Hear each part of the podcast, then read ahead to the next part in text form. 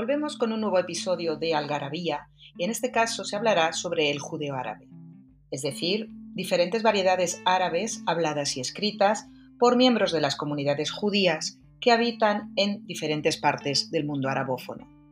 Nuestra invitada de hoy es Tania García Arevalo de la Universidad de Granada.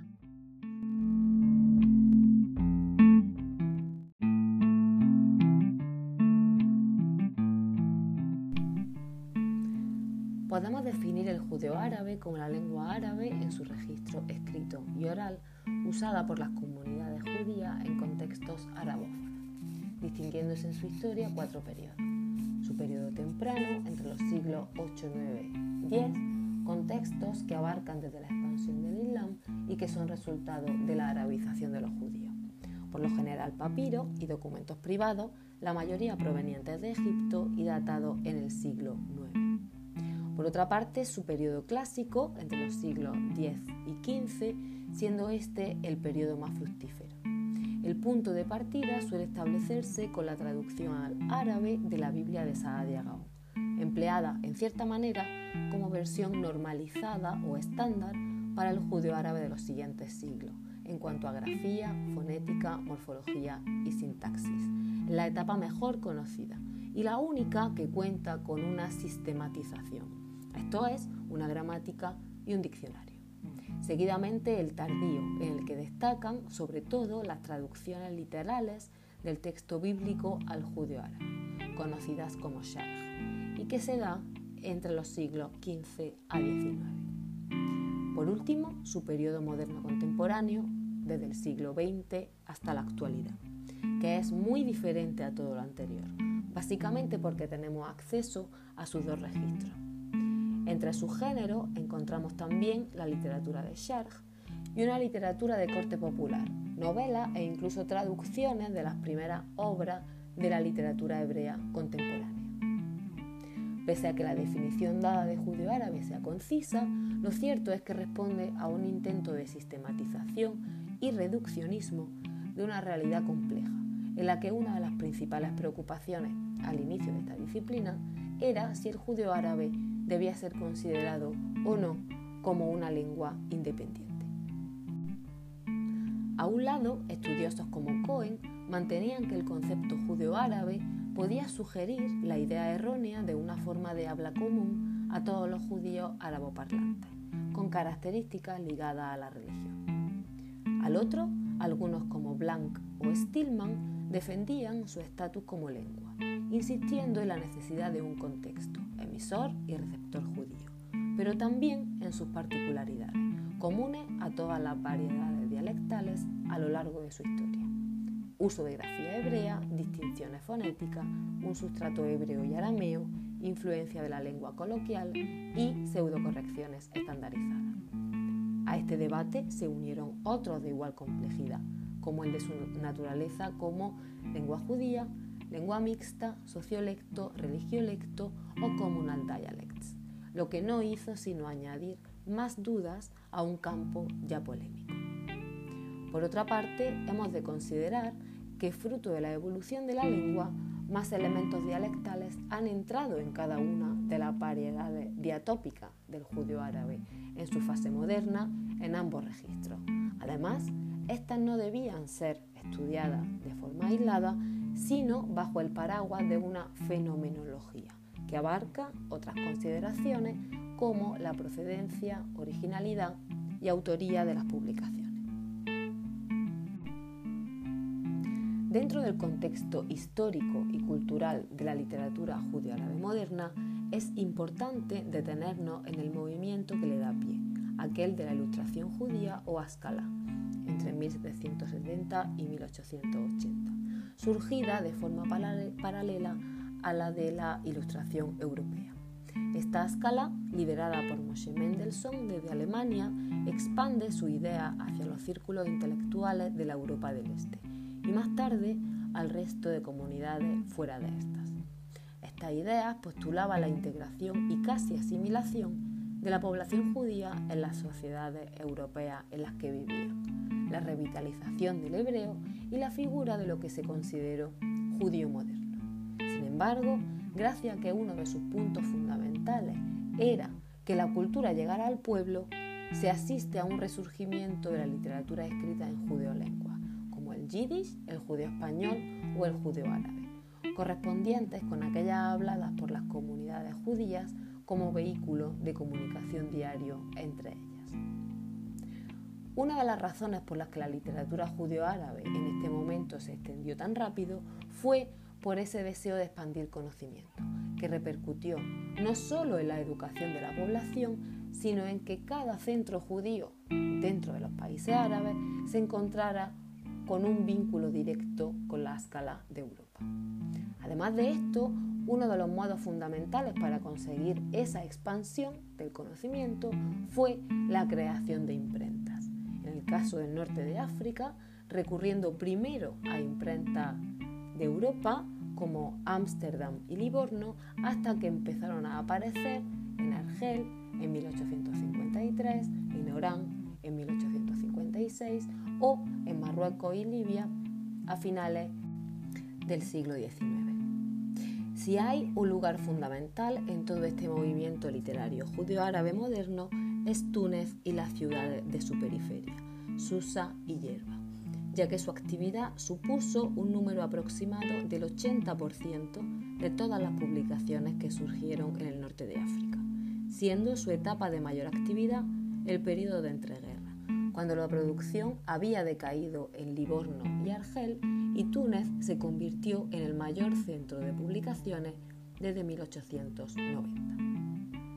El primer libro publicado en judeo-árabe en Túnez en 1862 es el Canun ad-Daula al-Tunisiyya. Un año más tarde aparecerá un libro de literatura popular realizado a través de las notas que Haid Sarfati copiaba a mano y que le narraba un contador de historias de Kairawa. Además de esta primera literatura, el verdadero desarrollo y expansión se debió también a la aparición de periódicos, como a la Mala Tunisilla en 1878 por Abraham Tayyib. En menos de un siglo se publicaron en judío árabe más de 70 periódicos escritos entre las ciudades de Sfax, Túnez y Susa. Los pioneros del movimiento en Túnez fueron Eliezer Farji, Shalom Fella, Jacob Shemla, Mesud Maharek, Vita Sitruk, Sima Levi y Jacob Cohen, que publicaron docenas de novelas, tradujeron al judío árabe trabajos escritos en hebreo, traducciones de obras de literatura popular universal, así como otras con un marcado carácter popular y folclórico.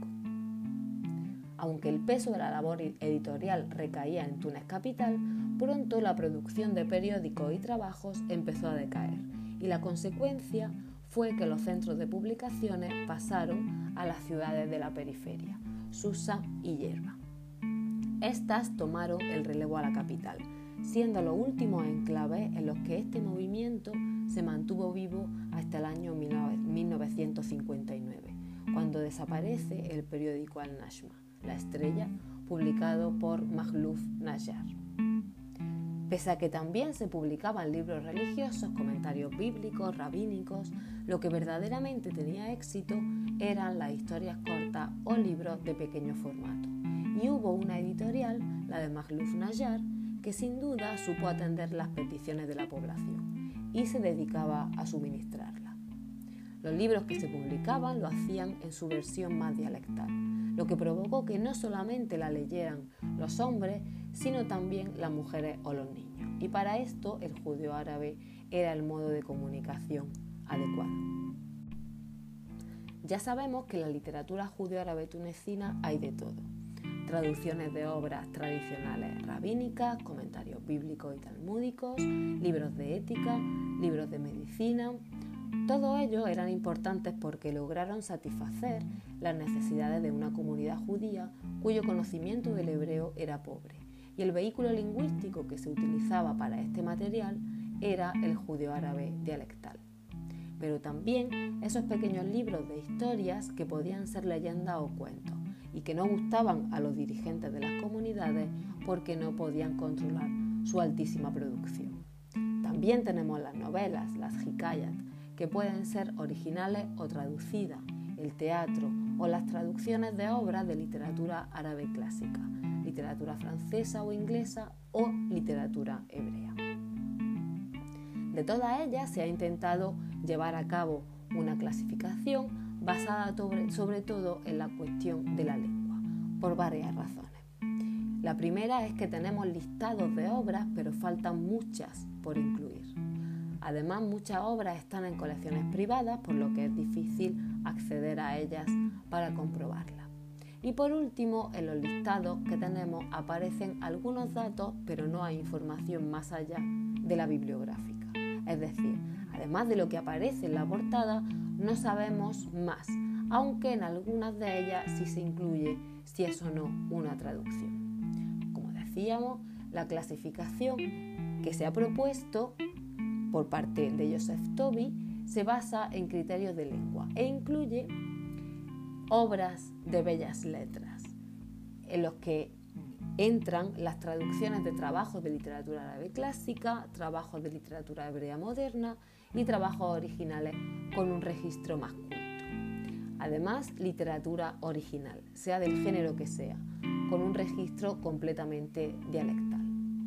Por otra parte, podríamos ofrecer una clasificación literaria básica, dividida en literatura religiosa, literatura propia de las comunidades, como literatura de contenido no religioso, cuentos, leyendas, muchas de ellas basadas en colecciones medievales o de literatura rabínica o incluso de fuentes sefardíes. Por otra parte, literatura adoptada, llamándola adoptada porque deriva de la modernización y occidentalización que viene de la escala y sobre todo de la influencia francesa, y en la que podemos incluir géneros no propios de las comunidades como el del teatro, las traducciones de obras de literatura inglesa, francesa o hebrea o los periódicos. Lo cierto es que, aunque es un periodo que no nos queda lejano en el tiempo, no ha pasado ni un siglo desde que el movimiento de publicaciones finalizara, es una literatura de la que no hay apenas referencia, incluso cuando se ha tenido acceso a sus dos registros, el oral y el escrito. Sobre el oral poseemos la descripción que hizo David Cohen, que documentó sobre todo las regiones de Susa capital, Túnez y Yerba. Después encontramos estudios parciales como los de Fathi Talmudi en su obra de, en su obra de 1980, que incluye un apéndice dedicado al judío árabe de Susa, también el de Bakush sobre Shimal o Yehudit Henschke, que se ha dedicado al de Yerba y sobre todo a su componente hebreo. En cuanto al escrito, es incluso más minoritario, tanto sobre traducciones como obras originales, y no ha sido analizado en detalle, solo encontrando estudios parciales en Robert Attal, Shetrit o Toby. Esto contribuye además a que la diferencia entre el conocimiento que poseemos entre la literatura judío-árabe medieval, con una lengua estandarizada, con gramática y obras de ciencia referentes bien conocidas, y la moderna, con apenas materiales traducidos y pocos estudios, sea muy extensa. Hasta ahora podemos decir que de esta última conocemos el número aproximado de trabajos publicados, unos 3.000, el nombre de los principales autores, el nombre de las editoriales más importantes y tenemos una idea sobre los géneros y las obras. ¿Qué elementos se desconocen hoy día? Sobre las obras publicadas desconocemos su contenido, sus personajes y sus fuentes. Desconocemos la originalidad en cuanto a creación propia o tradición oral. Por otra parte, desconocemos las características personales de cada autor en cuanto a su obra y particularidades lingüísticas cómo se recogen los diferentes fenómenos lingüísticos en la capital o la periferia, habría que preguntarse sobre el registro oral y escrito en cuanto a cómo se escriben en las obras publicadas, al comportamiento del idioma en función de los trabajos de traducción de otro idioma y posibles particularidades, la forma Por último, en la que el lenguaje va pasando del judío árabe clásico a una variedad más dialectal en función del contenido de las publicaciones. Aún queda mucho por hacer, mucho por descubrir y sobre todo mucho por aprender de esta literatura.